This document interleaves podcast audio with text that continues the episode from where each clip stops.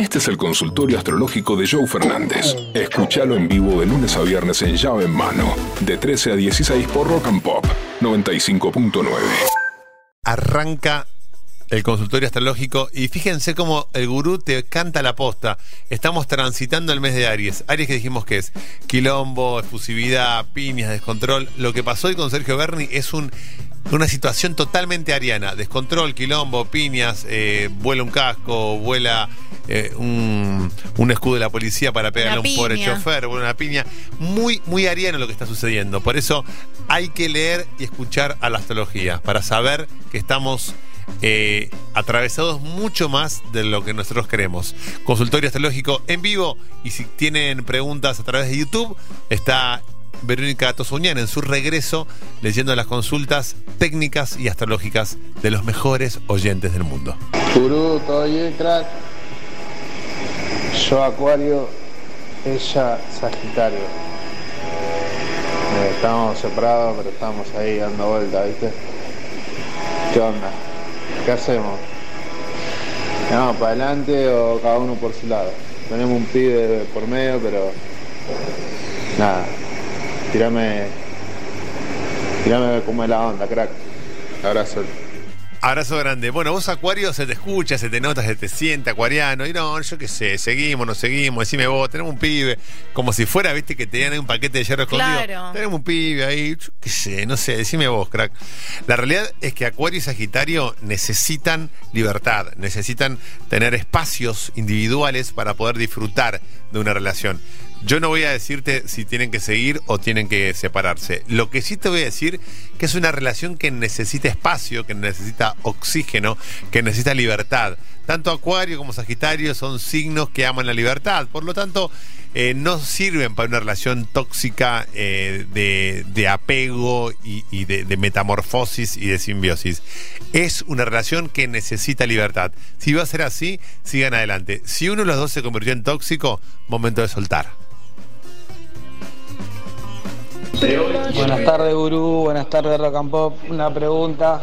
Yo de Tauro, mi mujer de Escorpio. ¿Qué me depara? Gracias, buenas tardes. una de las mejores parejas del zodíaco, porque Tauro y Escorpio son opuestos complementarios. La tierra se llevan muy bien con el agua. De hecho, la tierra sin, agua- sin agua no funciona. Y el agua sin la tierra, no- ¿dónde va? ¿Dónde se, va? se evapora, Se escurre. se escurre, apaga el fuego. En cambio, el agua apaga el fuego, pero el agua con la tierra se nutren mutuamente y generan algo distinto. Tauro y Escorpio, dos de los signos más sensuales y sexuales y disfrutadores del zodíaco, van a encontrarse y van a disfrutarse mucho. Gran relación Tauro y Escorpio. No todos los opuestos complementarios se llevan tan bien como Tauro y Escorpio, porque Tauro y Escorpio además les da esto de no les gusta moverse mucho, son de movimientos lentos, no les gustan los cambios bruscos. Tauro y Escorpio, abrácense porque ese amor llegó para quedarse. Capricornio yo, Capricornio él, nos estamos conociendo, pero como que no avanza, como que tiene miedo. ¿Qué hago? Capricornio es un signo que avanza lentamente. Se lo digo a María Verónica y se lo digo a los oyentes. Ok. Capricornio va pasito a pasito, suave, suavecito, Suavecito. diría el gran cantautor latinoamericano Luis Fonsi. La información llega, de a poco, De a pero poco, llega. pero Eh, va bajando. Capricornio, Virgo, Tauro, los signos de tierra van avanzando de a poco. Por eso yo, a veces, cuando viene alguna virginiana con ascendente en Sagitario, no voy para acá, no sabes quién. apa-". Tranquilo, paso a paso, no hay que emocionarse. Virgo, Capricornio, sobre todo, son signos que han matado su emoción, su emoción de chiquitos. Ya es Sí. como Capricornio, imagínate que en enero festeja el cumpleaños en marzo. ya la emoción la tienen como domada. Entonces, Capricornio va avanzando a poquito. No te sientas mal, porque Capricornio es una maratón, son 42 kilómetros. Va a ir construyendo a poquito. Así que si te interesa esa relación, cuídala, porque son dos cabritas que van de a poquito tanteando el río. Un saludo. Me llamo Leo. Soy de Leo. ¿Cómo me va a ir este 2023? ¿Me va a dar bola? Ah, no, esto no. ¿Me va a dar bola a ver o no? ¿Cómo, cómo es Vero? Lo lee, se hace la que no lo había leído no, no, para decirlo leído, al aire. No lo había leído. Eh, a ver, lo que tenemos que entender acá es que vos sos de Leo y querés saber de Leo. Este 2023, no me canso de decirlo, además hay cada vez más oyentes que se van sumando, es el año para el fuego, para Aries, para Leo y para Sagitario. Y pero Guru, yo soy de Virgo, soy de Escorpio, ¿qué hago? Comportate como ariano, como ariana y te va a ir muy bien.